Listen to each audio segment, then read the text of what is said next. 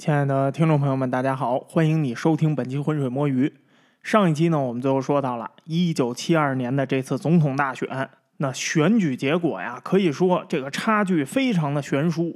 这民主党啊，没有了泰德·肯尼迪，没有了汉弗莱，光靠一个乔治·麦格文啊，最后的结果呀，就是被这尼克松疯狂的碾压。最后，尼克松竟然拿了五百二十张选举人票。那这次一九七二年大选啊，因为这个差距太过悬殊，所以啊，它成了共和党选举史上的一个里程碑。尼克松的优势，他不单单是赢了选举人票这么简单，他的巨大优势在什么呀？普选得票和选举人得票双碾压。当时这普选人得票的记录保持者是谁呢？是林登·约翰逊。他一九六四年大选的时候，他刷了一个记录。他为什么能刷这个记录啊？因为当时是借着肯尼迪被暗杀，还有延续肯尼迪政策这两个理由，他来打选战，所以呢，他获得的同情票特别的高。再加上呢，他不是民主党保守派吗？他是南方民主党，所以呢，他这个优势啊就更加明显了。那民主党不用说了，甭管你是什么派系，你肯定得给你的候选人投票啊。那他这个保守派民主党这个身份呢，又争取到了一大部分摇摆选民。所以呢，这林登·约翰逊啊，当时拿了百分之六十一的普选票。那这次一九七二年，尼克松就差了那么一点点儿，就刷了这个记录。他离这记录啊，就差了零点三三个百分点。那普选票呢，体现的是民意基础，赢得多能证明什么呀？你的政策和你这个候选人受欢迎。所以不用说了，当时的美国人肯定大部分都是支持尼克松的。当然啊，理论上来说呢，你普选票对于选举啊，它没有什么直接影响。你赢了再多也没有用。为什么呀？美国是选举人制度，这制度的详情啊，听我们之前那肯尼迪之死那专题，在那专题里呢，给大家非常详细的介绍过了。所以在这儿啊，就不再赘述了。之所以我们要提一下这个普选票，就是说什么呢？尼克松的这个巨大优势啊，它是历史性的。因为啊，这共和党总统啊，他从历史上看，首先这普选票啊，他就很难赢。好不容易赢了呢，也就是略赢那么一点儿。哎，用现在流行语来说，浅赢一下。像尼克松这样的共和党候选人，一下赢这么多普选票的，那真的挺少见的。当然啊，说这个普选票呢，哎，你要注意两个问题。首先，第一个问题是啊，我们说的这个普选票记录是在一八五六年总统大选之后。为什么要从一八五六年开始算呢？因为一八五六年之前呀，美国没有共和党，那会儿是辉格党。再往前呢，两党基本上是同一个党，就是民主共和党。如果你要把这个时期的选举算上，那林登·约翰逊那记录就算不得什么了。因为一八一六年詹姆斯·门罗那届大选，他赢了百分之六十八点二。你再往前倒，一八零四年托马斯·杰斐逊的第二个任期，他赢了百分之七十二点八。他第一个任期一八零零年，他赢了百分之六十一点四。你要再往前倒，那就更夸张了。那一七九二年和一七八八年这两届大选，候选人都是乔治华盛顿，他赢了百分之百。那个时候，美国的这个政治环境啊还没有稳定，所以说到这些选举记录呢，我们就一般以这个一八五六年为一个坎儿。一八五六年之前啊，没法算。另外还有一个问题呢，你得注意，美国的人口是在增长的，所以呢，一般说这个选举人票啊，说百分比，它不计那个绝对的数值。你记绝对数值没法算，那你要是按票数计，那现在的记录应该是乔拜登保持的，他这一次拿到了历史上最多的票数。但是呢，如果按照百分比算，他只拿了百分之五十一点三。再说个数据对比一下，你就知道这尼克松有多了不起了。一九八四年罗纳德·里根的竞选，共和党人，他也创造了历史。美国历史上选举人票拿的最多的美国总统，五百二十五张选举人票。这样的选举人票，他普选票有多少啊？那也只有百分之五十五点八。所以你说，从这普选人票上来看，尼克松是不是创造了共和党的历史啊？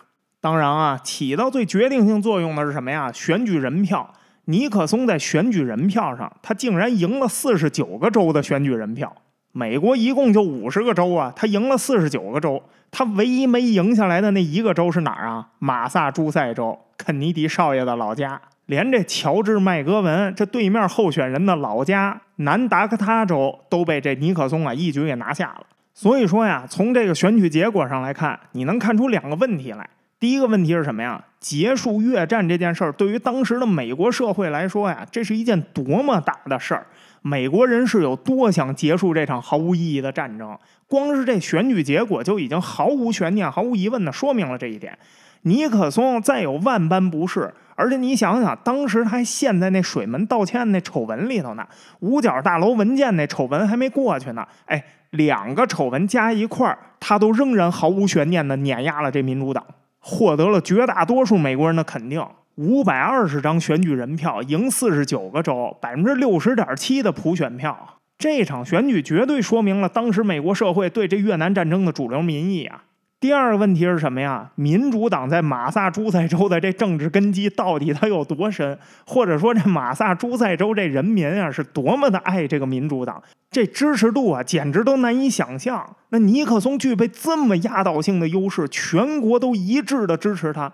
另外啊，马萨诸塞州它是传统的进步主义州啊，他们当时的反越战情绪，那明明在美国是名列前茅的。按理说，尼克松结束了越战，他们应该最支持尼克松了，对不对啊？可是呢，让所有人难以想象的事情啊，就发生在这儿，就是在这样的历史条件下，这尼克松都没能在马萨诸塞州击败这民主党，再加上你想想，当时民主党的声誉也非常的差呀。泰德·肯尼迪那查帕奎迪克事件，把自己跟肯尼迪家族的声誉弄得这么的狼狈，民主党的声誉也跟着受损啊。都这样了，他竟然在这个州后来连任了七次参议员，可见呀，你说这马萨诸塞州它是民主党的铁州，那你都有点太看不起这马萨诸塞州的人民了。这地儿简直就是人人都是民主党啊，就是民主党把天捅个窟窿，肯尼迪少爷把太阳给整爆炸了。在可以预见的未来，这个地方的人民啊，应该也照样会支持民主党，支持肯尼迪家族。如果这个肯尼迪家族后续还能有优秀的少爷的话。这政治根基简直都直插地心了。不过呀，不管他们有多铁，哎，马萨诸塞州啊，它只是一个州，民主党费了半天劲，也只能赢下这一个州，没用。民主党的这次失败是创纪录的，败到什么地步啊？马萨诸塞州啊，南部还有一个临近的小州罗德岛州。这个州啊，它很有名，它是美国最早的十三个州之一。但是呢，这个州在地理上啊，特别容易被人忽视，因为它大部分时间呀，都跟这个马萨诸塞州呢，它高度捆绑，地理上很近，政治上呢，也一直保持着高度一致。甚至呢，这个州的首府普罗维顿斯呀，都经常被人误会是马萨诸塞州的城市。你就想吧，这个州它得跟这马萨诸塞州它像成什么样啊？他们在历史上跟这马萨诸塞州啊，那意见很少分裂，而且呢，他们也从来就是民主党的铁州之一。但是啊，这一次选举，这罗德岛州跟马萨诸塞州啊，非常非常少见的分裂了。尼克松的这次胜选啊，是一八五六年，就是两党政治稳定以来啊，两州的第一次意见分裂，支持了不一样的候选人。那刚才说了一八五六年之前那点事儿，咱们就不用说了，因为当时两党啊，很多人流动性都特别的高，都是民主共和党分裂出来的。所以在这之前啊，你说这两州有意见分裂，这都可以理解。但是，一八五六年之后啊，那就没有人能把这两个州给分开，一直到尼克松出现。这也绝对是创造历史了呀！不过呀，有一就有二，哎，后来呢，第二次意见分裂来得很快，就是一九八零年里根对吉米卡特的那个选举。当时呢，罗德岛州啊也是一样支持了共和党。这马萨诸塞州啊，不用问，哎，一如既往的支持民主党，哪怕吉米卡特被誉为是美国历史上最弱的一个美国总统，但是没关系，不跟你说了吗？天掉下来，马萨诸塞州人民都会选民主党的，直到世界末日。后来呢？这一九七二年选举结束了之后啊，因为这个马萨诸塞州呢成了唯一一个民主党的胜选州，所以这马萨诸塞州啊开始流行一些那汽车保险杠的贴纸。当然啊，叫保险杠贴纸，但是它不一定贴在保险杠上啊，它有的时候贴在车身上。当时呢，最流行的款式啊有两种，这两种上面都写着字儿。第一种是别怪我，我来自马萨诸塞州，就是那意思，我也没办法，我就是本能的投给了民主党。哎呀，我身体不受控制，所以啊，别怪我。另外一个呢，写的是马萨诸塞州唯一。但是呢，在这个马萨诸塞州以外呢，流行的贴纸是另外一个版本。这个版本呢是反过来，哎，你觉得它是嘲讽也行，说是调侃也可以。一直到今天啊，你仍然偶尔能在那西方国家的路上看到这个贴纸。前几年啊，我在西班牙看到过一次美国老爷车的车展，有一老爷车上就贴着这张贴纸，上面写着尼克松四十九，麦格文一。这都过去这么多年了，还有人记着这贴纸呢。所以说呀，这场选举它俨然是什么呀？尼克松不光是赢了，而且他已经赢成一个文化符号了。因为这个差距啊实在是太悬殊了，都已经赢出幽默了。但是呢，你别看这乔治麦格文他输这么惨，实际上他在选前啊，他的竞选团队竟然还认为他很有希望能获胜呢。他的这个迷之自信啊，就来源于什么呢？也是来源于反越战。因为反越战，他不是爆发过大量的学生运动吗？那大家为了结束越战，改变美国政治现状，所以学生们就开始争取一个权益，什么权益呢？年轻人的投票权。哎，这事儿听起来可能让很多人啊觉得有点吃惊。是的，美国在当时啊，他的投票最低年龄是二十一岁。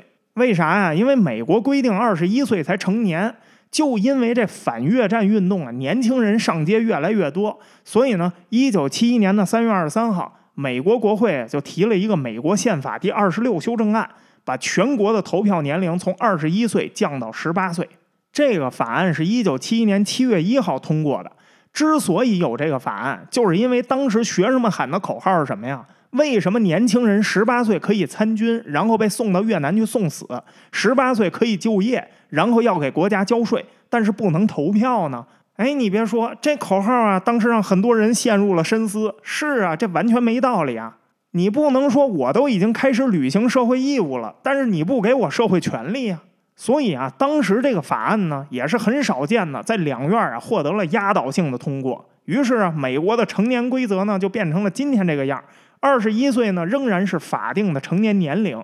你只有到了这个年龄，你才能买烟、买酒，你才能进赌场，你才能去夜店。但是呢，自从这一九七一年美国宪法第二十六修正案通过了之后，政治上的成年从十八岁开始。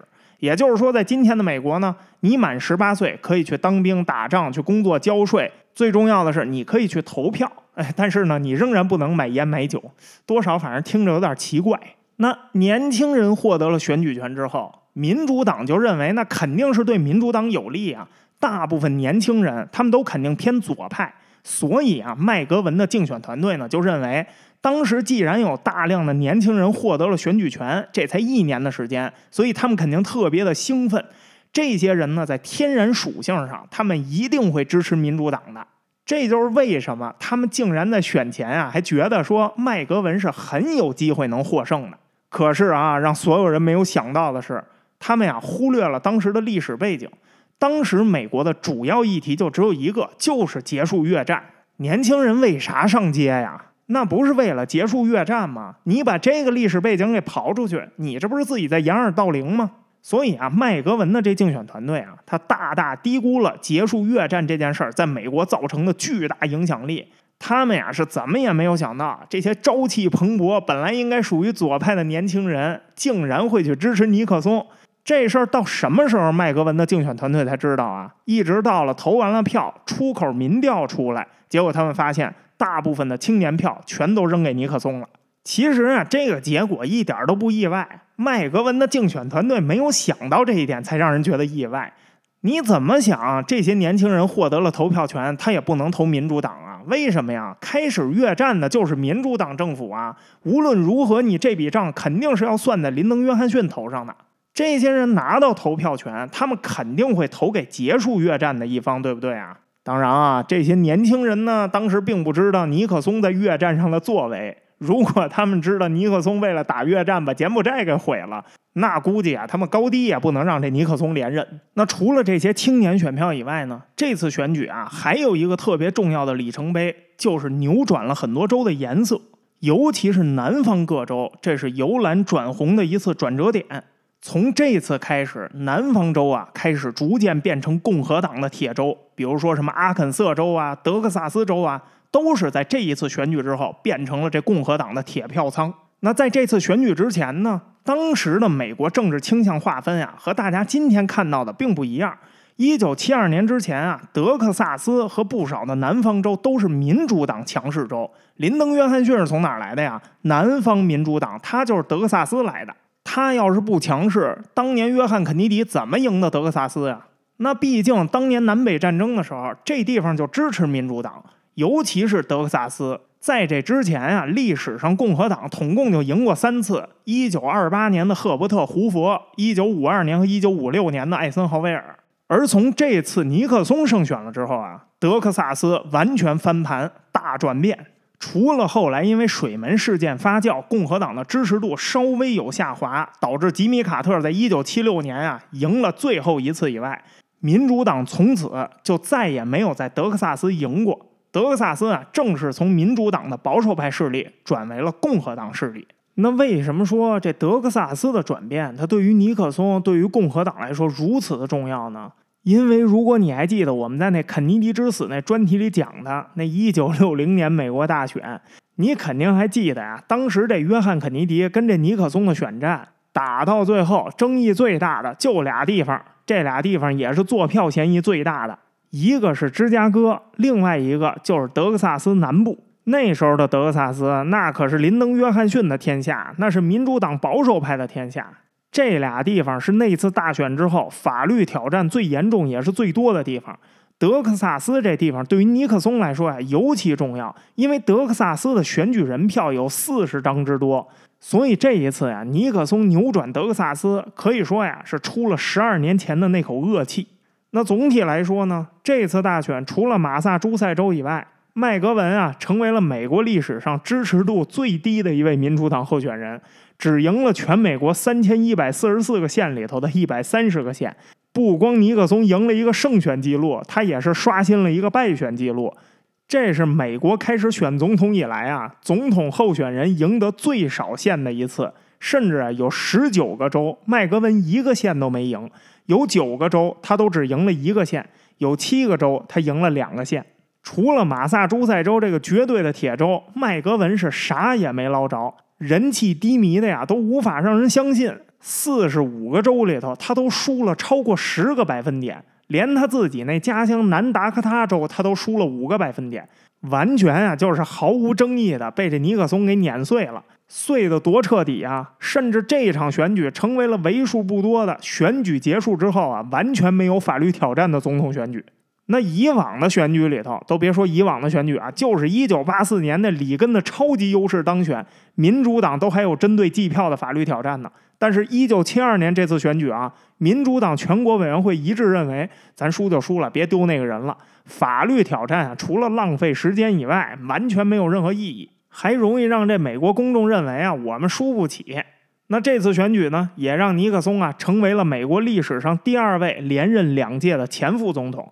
在他之前的那位副总统，那连任的时间可就早了去了，就是一八零零年和一八零四年的托马斯·杰斐逊。那尼克松呢，还在一个群体里头拿下了一个优势，但是呢，不是一个绝对优势。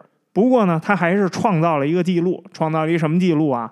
共和党非裔美国人口的投票记录。因为非裔美国人口啊，他是通过五十到六十年代一系列的民权运动才获得投票权的。推动这非裔美国人获得投票权的呀是民主党。所以呢，从这非裔美国人他们获得了投票权开始，他们就一直对这个民主党啊有一份特殊的感情。实际上一直到今天也是这样。那毕竟民主党呢，它从意识形态上来说，它是进步主义和多元化的。那自然啊，非裔美国人他肯定青睐于民主党。但是啊，拜这个越战所赐，一九七二年大选竟然有百分之十八的非裔美国人把这选票啊投给了尼克松。这数字呢，虽然听起来还不是很多，但是啊，这仍然是共和党啊拿这非裔美国人票拿的最多的一次了。上一次这共和党在这群体里头这么受欢迎，那还是美国内战呢，因为他们要废奴，所以喜欢他们。那听了这么多的数据。这么疯狂的碾压，你再翻过头来想一想，你是不是越来越觉得这白宫水管工去窃听民主党全国委员会这件事情，完全就是没事找事儿，多此一举呢？你说这尼克松他是怎么想的呢？哎，不管他是怎么想的，民主党啊，因为这次这选举他们输的实在是抬不起头来，所以后来啊，选举结束了没多久之后。民主党就疯了一样，发动媒体开始在这个水门事件上深挖。毫无疑问啊，尼克松啊，这回是给自己挖了一个巨大的坑。而且关键是这个坑挖的一丁点意义都没有，比那菜单行动的坑啊有过之而无不及。菜单行动是毁了一个国家，水门窃听啊是毁了他自己的政治生涯。实际上啊，他这个竞选委员会为什么要开始这次窃听活动，至今啊也是一个谜。尼克松自己都不知道，他对这些行动，他一直都只知道一个大概。之前呢，有这个菜单行动窃听那比彻事件和这五角大楼文件窃听那埃尔斯伯格事件，在这俩事件之后啊，他确实授权了白宫水管工，说你们呀放心大胆去窃听政敌吧。他呀尝到了利用公权力碾压普通公民的好处和方便。哎呀，太过瘾了！我想窃听谁我就窃听谁，我想整谁我就整谁。但是到了这选举之前啊，白宫水管工到底为啥要去窃听？他们在窃听谁？这事儿啊，他自己都搞不清楚了。所以从后来水门事件那反应上来看，这尼克松甚至对这白宫水管工在这段时间里头的行动啊，他完全就不知情。当然啊，他这个不知情是故意不知情，还是说他根本就懒得管他们在搞什么呢？为什么会说他有可能是懒得管他们呀？因为白宫水管工这帮人全是竞选委员会的成员啊，他们做的所有的工作目的就只有一个，帮助他竞选连任啊。白宫水管工在埃尔斯伯格这件事情之后正式成立，然后呢，他们就一直在向科尔森和埃里希曼汇报工作。埃尔斯伯格这个事儿啊，后来搅得这白宫鸡犬不宁。因为实际上，白宫水管工这帮人，他们不是在这事儿里头什么都没做成吗？反而是给这尼克松惹了一身骚。本来五角大楼文件跟他就没啥关系，但是生生的，哎，就跟他扯上了关系。这事儿呢，怪尼克松自己，他怪不了别人，因为是他授权科尔森这帮人去折腾的。更让他在这个事儿里头显得非常活该的是什么呀？明明这白宫水管工这帮人，他在这埃尔斯伯格事件里头，他起到的作用都是反作用，但是他仍然没有限制这些人活动。为什么没有限制这些人啊？因为他需要这帮人啊帮他竞选连任。除此之外，更重要的是什么呀？他希望这帮人啊能利用特权去帮他继续掩盖已经发酵的那五角大楼文件和自己的关系。这是他竞选连任的一个关键点。如果五角大楼文件这件事情被人深挖，最后挖出菜单行动，挖到柬埔寨身上，这件事情如果彻底发酵，那毫无疑问，绝对会对他的选情啊造成沉重打击。你想想吧，如果美国公众现在知道了结束越战的代价是什么呀？是柬埔寨。关键是毁了柬埔寨这个事儿，他在越战里头，他几乎没起到什么决定性作用。你毁他是白毁。那要让美国人知道这事儿，那你说他还能当选吗？那好，有可能在这个事情上做文章的人是谁啊？只能是民主党啊！民主党拿着这个议题玩好了，他们不光可以把发动越战的所有责任啊，都推到那艾森豪威尔身上去，甚至推到他自己身上，还有可能啊，利用后续这菜单行动的曝光啊，来沉重打击他的选情。你把柬埔寨给折腾完蛋了。所以啊，他为什么懒得管这个白宫水管工他们在干什么呀？因为他太需要这帮人后续啊继续帮他隐瞒他之前做的这些事儿了。这时候啊，尼克松的这个权力啊，他已经进入到恶性循环了，用公权力做坏事儿，然后用公权力去掩盖，然后再通过掩盖来打选战。那只能说从选举的这个角度上来说，他的这个策略大获全胜。但是这个生活它不光是只有选举啊，你选举完了以后怎么办呀？哎，显然啊，等他想到这事儿的时候啊，已经晚了，事情都没法挽回了。白宫水管工的一切行动都是出于他本人的需求，所以他自然要为这白宫水管工犯下的一切罪行负责呀。那对于白宫水管工里头这帮人来说呢，所有人都身兼两职。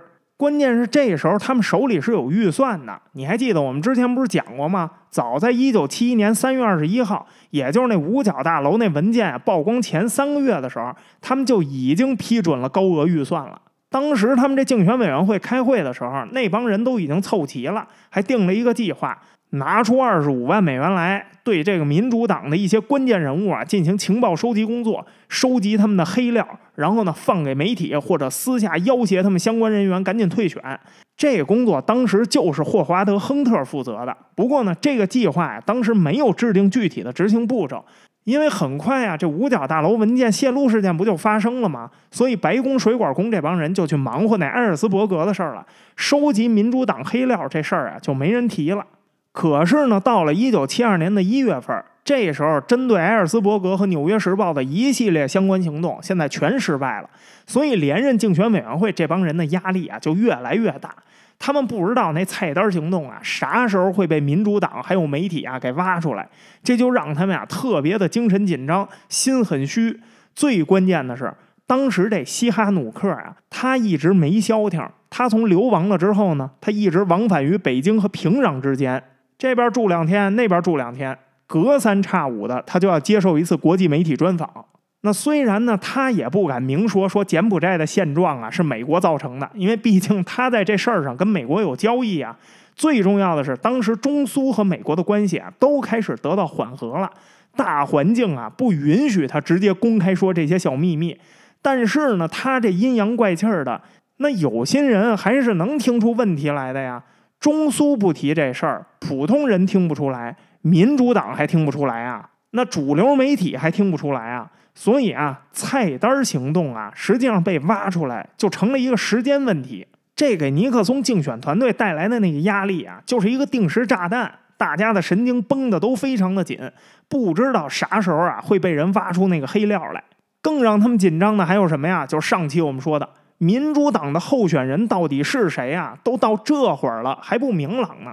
有汉弗莱和泰德·肯尼迪少爷这俩不安定因素存在，那选战真要打起来，谁也说不好这尼克松到底能不能连任。万一要是民主党派了这泰德·肯尼迪参选，然后再加上这菜单行动被曝光，那不用说，尼克松肯定选不上。更大的压力啊，来自于尼克松本人和共和党高层。好，你们一个竞选委员会那么早就已经成立了，也给了你们预算了。你们到现在合着什么事儿你们都搞不定，你们这帮人啊，能干干，不能干赶紧滚，给能干的让位置。那你想想，这里头的人都是拿着高薪的，谁想让位置啊？个个都是社会精英，有头有脸儿，要么就是顶尖法律顾问，真滚蛋了，自己这面子也挂不住啊。于是啊，综合考虑了这些因素之后，哎，其实是综合考虑了这些压力之后，一九七二年的一月二十七号。竞选委员会再加上白宫水管工这帮人啊，一块儿开了一个会。当然啊，他们本来就是一拨人。开会之前呀，埃里希曼呢先拉着这利迪和亨特开了一个小会。会上仨人达成了一个共识。然后呢，就在这竞选委员会的会议上啊，利迪就向名义上的竞选委员会主席约翰米切尔提交了一份具体的行动计划。约翰米切尔前面介绍过了，尼克松的司法部长。这人跟他老婆的故事啊，特别的精彩。哎，你马上就能听到了啊。这个计划它的第一个版本非常的复杂。什么计划呢？就是利用联邦调查局的网络，全面窃听所有民主党高层成员的通话。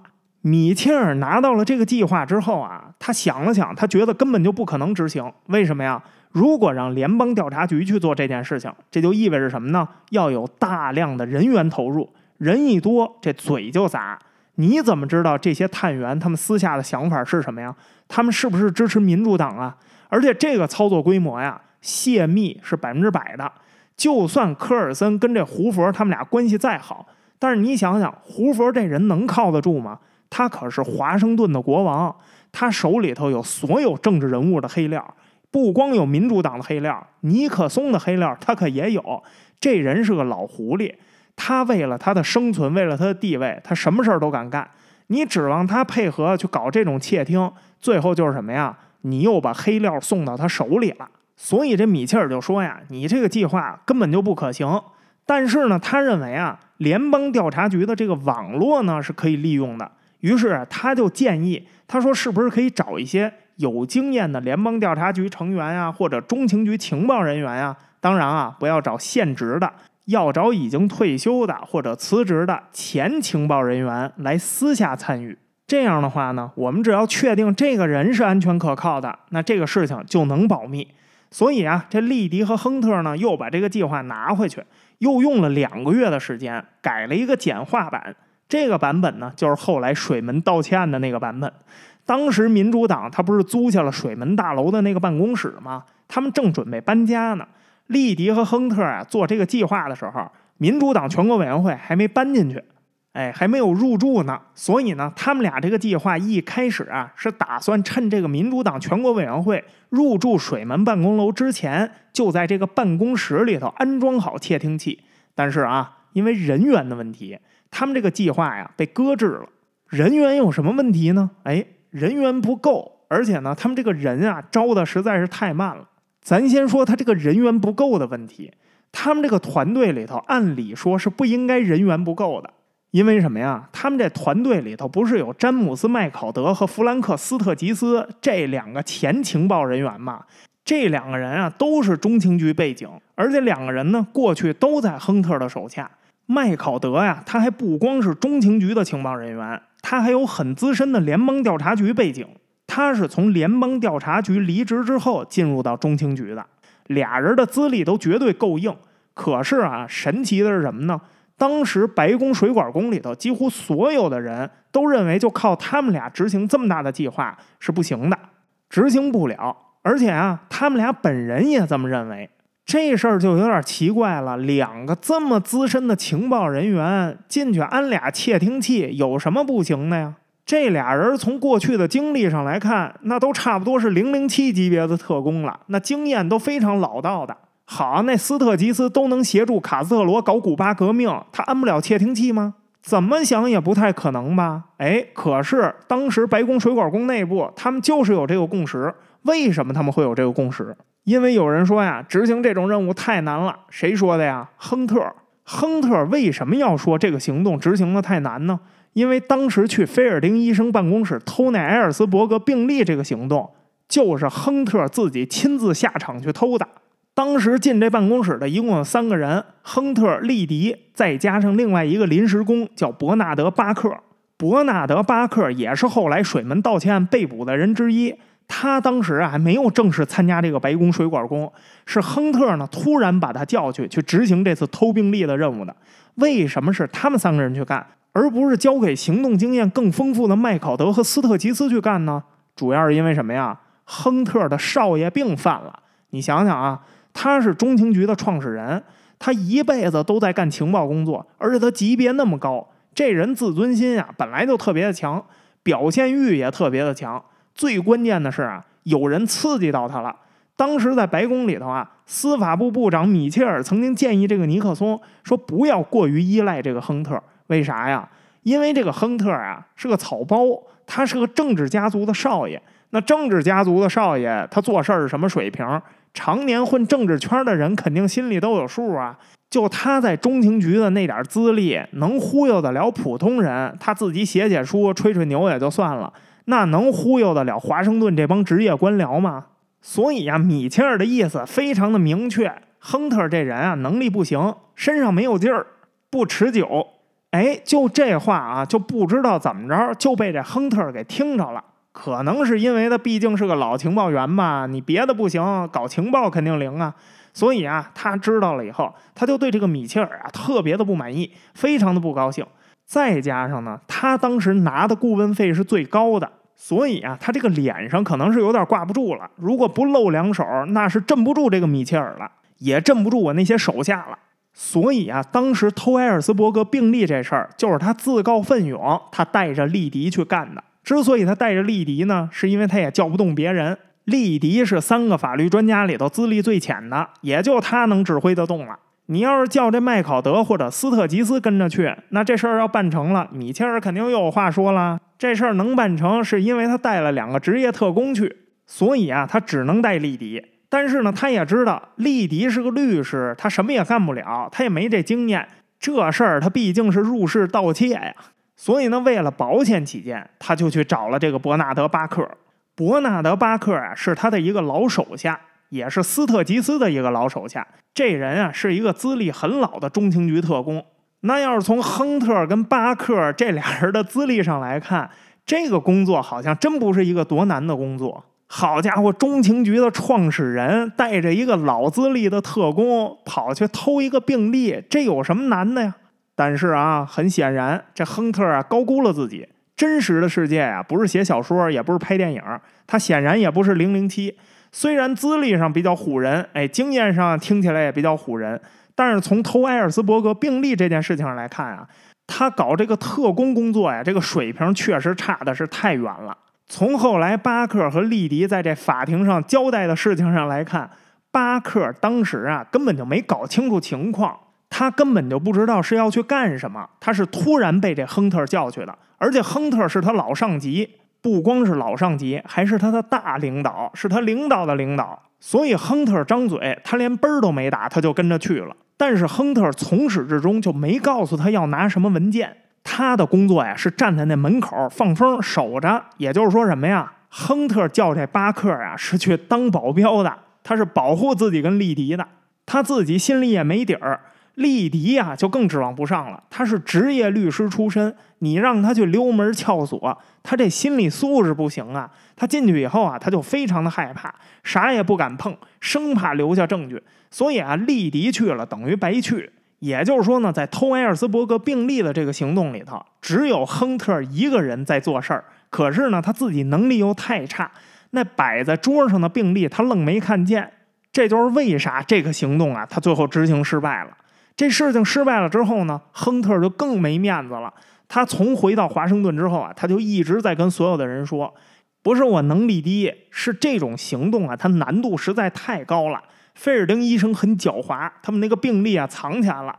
那为了证明自己的失败是因为任务难度太高，所以啊，他后来一直在夸大之后所有行动的难度。他呢就把这些行动啊，那是描述为这是登天一样的难啊。而他呢又是白宫水管工里头情报资历最老、官职最高的人，麦考德和斯特吉斯都对他非常的尊重。那都是老领导人，老领导现在说的事儿，你能不赞成吗？你要不赞成，你以后还混不混呢？那好，白宫水管工里头核心的七个人里头，有三个人是从情报界来的，这三个人现在都说这个任务执行难度特别的高。那其他人对后续的这些行动难度，他们怎么判断呢？所以啊，这就是为什么。白宫水管工团队啊，在安装窃听器这件事情上，就坚定的就得认为说麦考德和斯特吉斯这俩人啊是远远不够的，搞不定。那既然人员不够，为啥不能让亨特上呢？哎，解释不了啊。亨特后来啊就拒绝执行所有的具体任务了，估计呢他也是知道自己实在是太业余了，一上手啊肯定露馅，所以干脆自己啊很有自知之明的回避了。反正就是一口咬定了，行动难度太高，哎，我干不了。我现在岁数大了，手脚不灵活了。那剩下的人肯定没人能干呀。利迪、埃利希曼，这都是律师，他们是负责那行动思路策划的。而且利迪已经干过一次了，心理素质不行。你让他再干第二次，他还得拉胯。科尔森是尼克松的高级顾问，顶尖律师，肯定不能去现场干活。大卫杨是个边缘人，他本来也不在这个肮脏的小群体里头，大部分的秘密啊，他根本就不知情。所以呢，显然也不能让他跟着去。那好。想执行这个计划，白宫水管工啊，那就势必要扩大人员编制了。怎么扩大呀？很简单，亨特啊就出了一主意，让麦考德和斯特吉斯这两个老资格的一线情报人员啊，自己去挑人。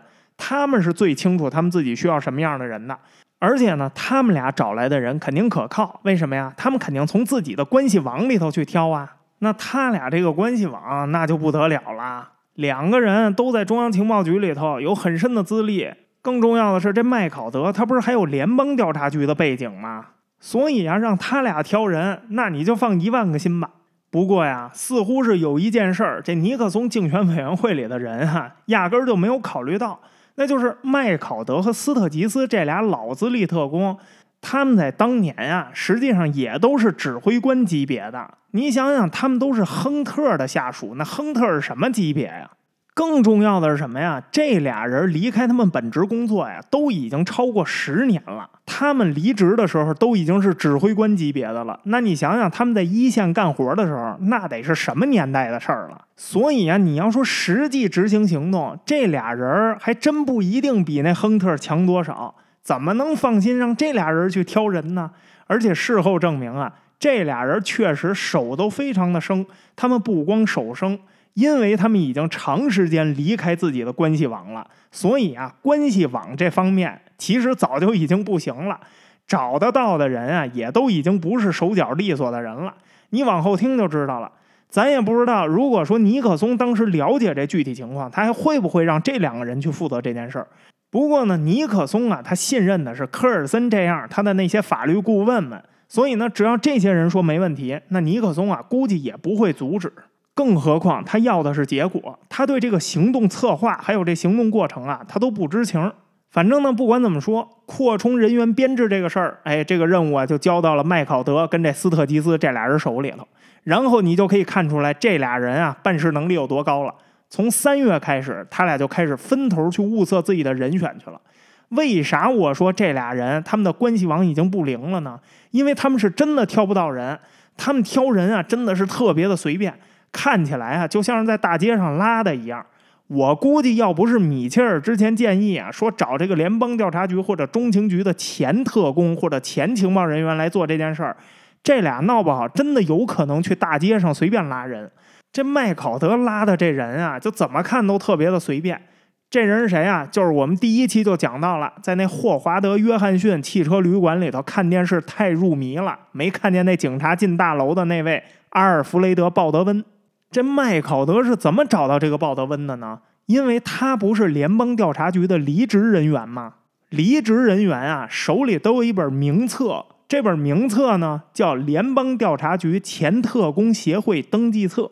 这登记册当然就属于这联邦调查局前特工协会。哎，为啥会有这么一个协会啊？你想啊，大部分探员在加入联邦调查局的时候，他们都肯定有保密责任，对不对啊？那你说有保密责任的这帮人，他们如果离职了，他们肯定不能像普通人换个工作跳槽那么简单，对不对啊？万一谁要是落魄了，他要是拿着这些情报去卖钱怎么办呀？所以啊，这联邦调查局呢就搞了这么一个协会，目的是什么呀？就是帮助这些前员工，哎，解决一些啊他们生活上的困难。当然啊，这些困难大部分都是经济困难。怎么解决呢？就跟安排退伍军人啊差不多，就是帮你安排个工作呀什么的。当然了，这个协会还有一个很重要的职能，就是盯着这帮人的动向，你别到时候你去泄密。所以啊，这个名册上的人呢，理论上来说，他应该是没有什么太大问题的，都是联邦调查局的前探员，基本上可以保证都是正经人。为什么呀？因为不正经的探员估计早就因为泄密什么的被抓进去了。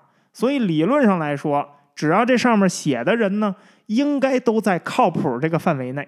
那这个名册上当时有好几千个人，这麦考德为什么偏偏挑中了这鲍德温呢？我呀，我严重怀疑啊，他是闭着眼睛随便指的，因为后来啊，他都没有对这件事情做出过具体解释。利迪后来在法庭上作证的时候，他说过：“他说他也特别的好奇，他曾经问过这个麦考德为什么要选这个鲍德温。他跟利迪说的是什么呀？这个名字看起来比较可靠，所以啊，我严重怀疑他是闭着眼睛用手指，然后嘴上说停，指到谁就算谁了。反正呢，甭管怎么挑上的，麦考德呢很快就找到了这个鲍德温，然后就跟他说了：说我有秘密任务要交给你。”但是麦考德呢，当时并没有告诉这个鲍德温要干什么，他没确定人家干不干，你不能提前把机密说出去啊。所以当时啊，他就跟他怎么说呢？他说啊，这个任务是帮助白宫啊进行一些秘密行动。最关键的是什么呢？麦考德还答应这个鲍德温给他介绍一个新的正经工作。这个工作呀，是那司法部长米切尔老婆玛莎的保镖。米切尔这个老婆玛莎为什么需要保镖啊？因为当时啊，他是一个在媒体上特别活跃的人，这个玛莎的表现欲啊，超级的强。自从这米切尔他当了司法部部长以后，他呢就跟着一块儿出了名了。他之所以出名啊，是因为一个偶然。一九六九年十一月，那时候他们全家刚搬到华盛顿任职不久，正好呢就赶上这华盛顿啊有一场大规模的反越战集会，和平示威。那当时呢，正好啊，他约了一个电视台记者的专访，结果呢，这个记者就就着这个反战集会这事儿就问他看法。他当时就跟这记者说：“他说这场集会啊，让我想起了俄国的十月革命。”这番话一下就引起了非常大的争议。那为什么会有这么大争议呢？哎，你听我们苏联的故事，十月革命那一篇你就明白了。你看一下参与十月革命这个群众的构成。当然啊，这个话题呢，我没法在这个免费的节目里头跟大家深聊，因为毕竟是要在国内的这个免费公共平台上更新的。那咱这节目呢，因为此类话题啊已经被砍了够多的了，所以呢，在这儿我们就不提了。有兴趣去听我们的付费专题《苏联的故事》。听完你就明白为什么他的这个形容会引起巨大的争议了。当时啊，大量的媒体、大量的民主党成员啊，都开始骂他，说他这个比喻啊实在是太不得当了，非常的过分。哎，谁想到这玛莎呀，他不以为耻，反以为荣。他借着全国媒体所有的民主党成员都在骂他的这个热度啊，哎，他竟然让自己变得越来越知名了。从这之后啊，他接受这采访就上瘾了。他每天晚上他都喝一杯威士忌，喝完了，哎，就给他认识的记者们啊打电话，一天打一个啊，不重样。跟记者聊什么呢？哎，就跟他们说一些啊，她看她老公的这个公文，或者听她老公跟别人聊天的时候得知的一些八卦。不过呢，你也别误会，她说的仅仅就是八卦，她这个尺度控制的非常的好，她不涉及任何具体的真正的那个公务。她说的这些八卦类似于什么呢？就是说呀。尼克松总统啊，嫌谁谁谁的脚臭，谁谁谁的老婆呀，嫌弃自己老公是个秃头。那谁谁谁带着他们全家去一个特别好的餐厅吃饭，结果吃完了饭呀，非得让人看着他的面子上给打个折。大概就是聊这些内容，而且呢，聊的方法就是我刚才说的那样，他不说名字，就有点像现在那综艺节目，找个明星，然后主持人问他，哎，你觉得你合作过的最龟毛的艺人是谁呀？然后那个艺人呢，就绕着圈的就回答这个问题啊，你觉得你自己算是有天赋吗？嗯，怎么不算呢？就大概啊是这种话题。那他说的这些八卦呢，全都是华盛顿政治圈子里头的。虽然没点名没道姓，但是这群众们喜闻乐见呀。于是啊，他这个名气就越来越大。然后呢，他就经常开始出现在广播电台啊、电视台的一些脱口秀节目里头。当时美国人啊，他们认为这玛莎就是华盛顿最敢说话的一个政要夫人。玛莎当时的名气有多大呀？一九七零年十一月，盖洛普做过一个民意调查，只有不到百分之三十的人能通过照片认出她那司法部长老公来，但是啊，百分之七十六的人能通过照片认出她来。她呢，也在这一年啊登上了《时代》杂志的封面，成了华盛顿最有影响力的女性之一。她当时那知名度比她老公要高多了，所以你想想吧，就这么一个人，他说的话题又都是那种话题，你说他能不需要保镖吗？那要没保镖啊，那指不定哪天出门被人套上头就打一顿。那鲍德温呢？当时他也没什么事儿做，他一听麦考德给他介绍这俩活儿啊，就乐了。他自打一九六六年从这联邦调查局辞职了之后啊，他就去了一家货运公司当这个安全总监。同时呢，他还帮助当地的联邦调查局和警局啊培训一些新员工，收入啊很不理想。所以这麦考德跟他说完啊，他几乎是想都没想，他立刻就答应了，稀里糊涂的就加入了这个白宫水管工团队。不过后来啊，这亨特说这鲍德温啊，他好像不是看起来那么糊涂，他有可能是一个双面间谍，他很有可能在后来啊把情报提供给了民主党，换取了好处。要不然他怎么就在这酒店里头看电视，错过了警察进入大楼这么重要的事儿呢？这明显是故意的呀！而且这帮警察他是怎么就这么快能出现在水门大楼周围的呢？显然是有人给他报信儿啊！哎，我看啊，就是这鲍德温报的信儿。当然啊，亨特的这个说法呢，其实站不住脚，因为我们之前说了，警察当时在附近抓毒贩呢，所以当然来得快了。而且鲍德温是民主党间谍这个事儿。只有亨特一个人说过，其他人并没有说过。鲍德温自己也没承认过，民主党也没有任何人出来做过证。所以你看，亨特这个人很要面子，都到这节骨眼上了法庭了，他还在给自己找吧那个面子呢。事情之所以失败了，责任不在我，在于敌人太狡猾，在我们这儿安排了双面间谍。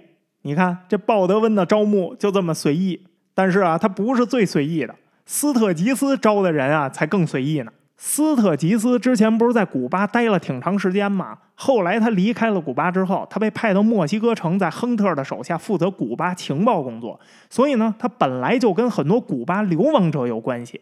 古巴革命成功了之后，好多反卡斯特罗的人啊，就流亡到了佛罗里达，当然啊，还有墨西哥。斯特吉斯啊，他手里有一个很长的名单儿，都是他过去工作里头认识的这些流亡人员。所以呢，他这个人员的挑选工作呀，就非常的简单。他就是从这名单上划拉了他认为他用得上的三个人。实际上呢，他还就划拉了两个人，因为最后一个人是伯纳德·巴克。他划了的第一个人是维吉里奥·冈萨雷斯。这哥们儿当年在古巴的时候啊，他是干什么的呢？他是一名油漆工兼理发师。哎，这两个风马牛不相及的职业，到底是怎么兼到一块儿去的？这个就有点耐人寻味了。他这两个工作之间有没有什么交叉？这个我也不知道。反正呢，古巴革命了之后啊，他就逃离了古巴，然后呢，他就去了迈阿密，当了一个专车司机。你看这个人的人生啊，他的职业经历互相之间没有任何关系。那他既然是古巴流亡者，他当然参加了反卡斯特罗运动了。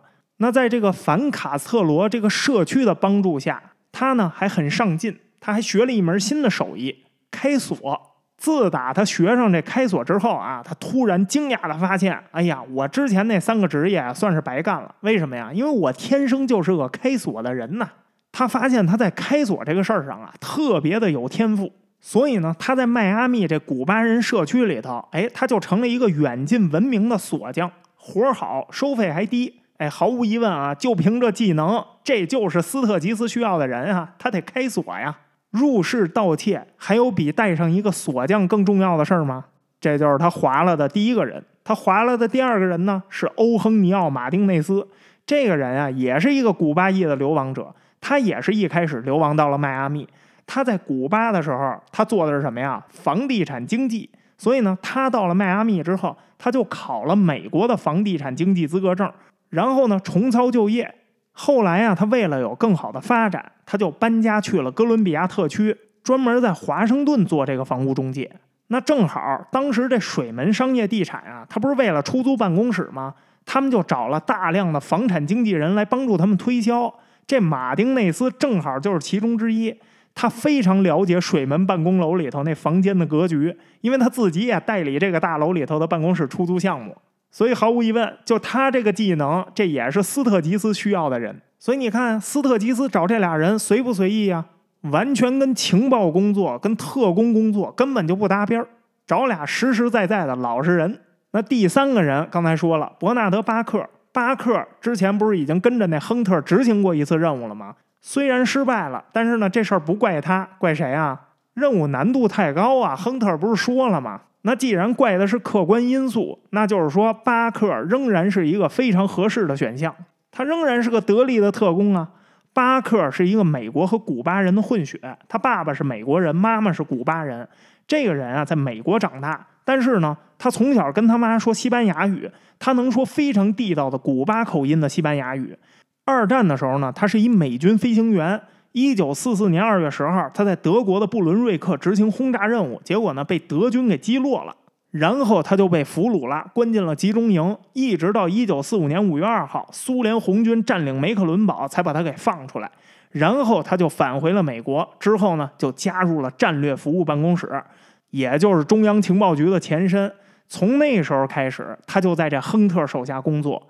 之后呢，中央情报局成立，他呢，因为他有古巴背景，他能说那么地道的古巴西班牙语，所以啊，他就被派到古巴去从事情报工作了。他的直属上司是谁啊？就是斯特吉斯。古巴革命之后呢，他撤回到美国。一九六一年的时候，他还去参加了朱班登陆。那从这个资历上来说，不用说了，斯特吉斯也好，亨特也好，都认为这巴克是一个特别可靠的人。巴克这人过去有一外号叫什么呀？叫硬汉。可见这个人啊，他就是那种特别勇猛的人。所以啊，这斯特吉斯选巴克跟亨特当时选巴克是同一个理由，就是为了挂一个保险。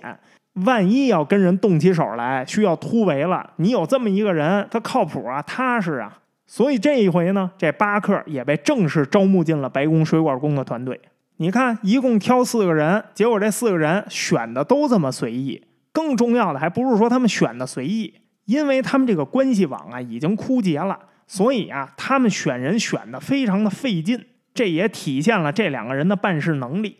等这哥俩好不容易把这四个人给招到位了，结果他们惊讶的发现啊，民主党全国委员会人家搬家搬完了，他们的招募行动是从三月初开始的，民主党的搬家是从四月初开始的，一直到四月中，民主党搬家都结束了。这哥俩那人还没有招完呢，等他们的人员全都到位了，已经是五月初了。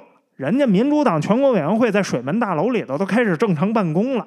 所以他们那原计划就没法执行了，错过了民主党搬家之前进入办公室安装窃听器的大好机会。这计划已经破产了，所以没办法，他们呀只好再次修改一下他们的计划。这个修改过的计划呢，就是潜入民主党全国委员会总部办公室，然后呢，在其中两部最重要的电话上安装窃听器。这两部电话都归谁啊？一部是罗伯特·奥利弗的电话。奥利弗是谁呢？是当时民主党州主席协会的执行董事。什么意思啊？就是各州民主党大佬在全国委员会的最高代表。民主党中央啊，就是通过他跟这全国各派系的这些大佬啊进行协商。另外一部电话呢，就是民主党的时任党主席拉里·奥布莱恩的。拉里·奥布莱恩啊，这人还有一个有趣的小故事。听众里头啊，不知道有多少人喜欢看这个 NBA。如果你是 NBA 球迷，那我先问问你啊，你知道 NBA 总冠军的奖杯叫什么名吗？啊，当然了，聪明的小朋友肯定已经猜到了，因为我已经剧透了。这个奖杯的名字呀，它就叫拉里·奥布莱恩冠军奖杯。这拉里奥布莱恩就是我们故事里这拉里奥布莱恩。之所以会以他的名字命名，就是因为啊，从一九七五年开始，拉里奥布莱恩辞任了民主党的党内职务，去当 NBA 的首席执行官了。他当执行官的时候呢，这奖杯还叫做沃尔特布朗冠军奖杯。沃尔特布朗又是谁啊？这是当年波士顿凯尔特人队那老板的名字。一九四九年之前啊，美国当时有两个篮球联赛。一个叫国家篮球联盟，一个叫国家篮球协会。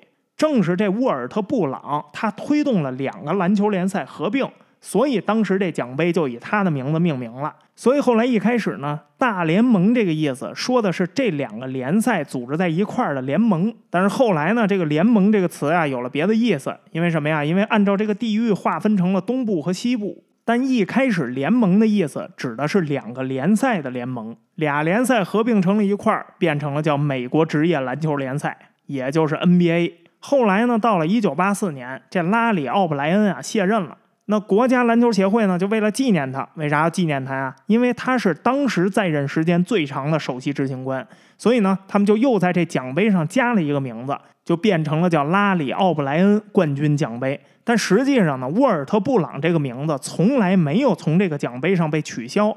但是呢，如果连起来念呀，这俩名字实在是太长了，所以习惯性的现在就管这个奖杯叫拉里·奥布莱恩奖杯了。这算是我们穿插一个美国文化的小题外话。总之呢，当时这白宫水管工他们制定的窃听目标的这两个人啊，那绝对都是民主党里头的重量级人物。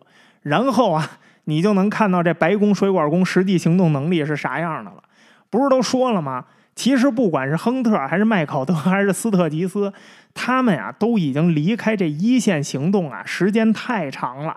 更别说这亨特，他其实根本就没参加过什么实际行动。这仨人那关系网也早都过时了，所以他们招到的人加上他们自己，就全都是我们第一期标题上那俩字儿——笨贼。四个新成员到位了之后啊，亨特和利迪呢都认为不能再往后拖了。现在他们已经拖过了那最好的时机，人家搬家都搬完了，那要再拖就不像话了。所以五月十一号的时候，他们终于开始行动了。第一步行动是什么呢？麦考德让鲍德温啊，用麦考德私人公司的名义，跑到这水门办公大楼对面那霍华德约翰汽车旅馆开了一间房，然后就让这鲍德温啊住在里面。不过呢，等这鲍德温住进去了之后，又过了二十多天，啥都没干。为什么呀？因为情报和设备上没准备好，他们搞不清楚哪部电话是奥利弗的电话，哪部电话是拉里奥布莱恩的电话。主要是他们搞不清楚这俩人的办公室具体是哪个。等好不容易摸清楚了，设备又出问题了，运来的窃听器啊，全都是新型号，没有人会用。所以呢，他们就开始啊学习研究。等差不多他们把这设备搞明白了，这时候已经到五月二十五号了。这时候，亨特啊，真是有点着急了。他就责问这个麦考德和斯特吉斯说：“你俩到底行不行啊？再拖下去，这民主党初选都要开始了，咱还窃听个屁呀？咱直接等结果不就完了吗？”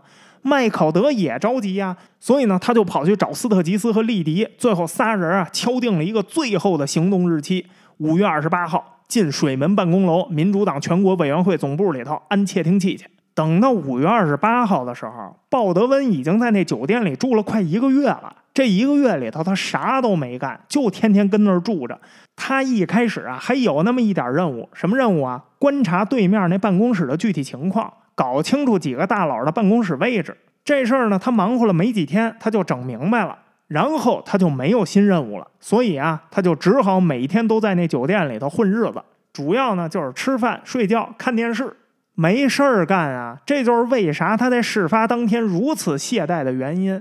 因为到水门盗窃案被抓的时候，他在那屋里已经住了三十六天了，绝大部分时间他都无所事事。他每天晚上都在那儿看电视，谁能想到就今天他就看了那么一会儿电视，结果就出了这么大的问题呢？你看啊，就纵览这个事情的部署，哎呀，问题就一大堆。但是总体来说，好像这个计划通，挑不出什么大毛病。但是啊，一到执行的时候，所有的细节都差了那么一截儿，还不是一小截儿，是差了一大截儿，一大堆差了一大截儿的细节加在一块儿，我告诉你就注定了这件事情肯定完蛋。细节抠不好，整体肯定出问题。果然啊，五月二十八号，他们第一次执行任务就出了问题了。而且这问题啊，出的让大家非常的傻眼。出了啥问题啊？本期时间到了，下期啊再继续给你讲。好了，感谢你收听本期节目，希望你啊不管在哪个平台收听我们这期节目，都能多留言、多转发、多点赞，在数据上支持我们这个节目播下去。那么再一次感谢你的收听，咱们呢下期再见。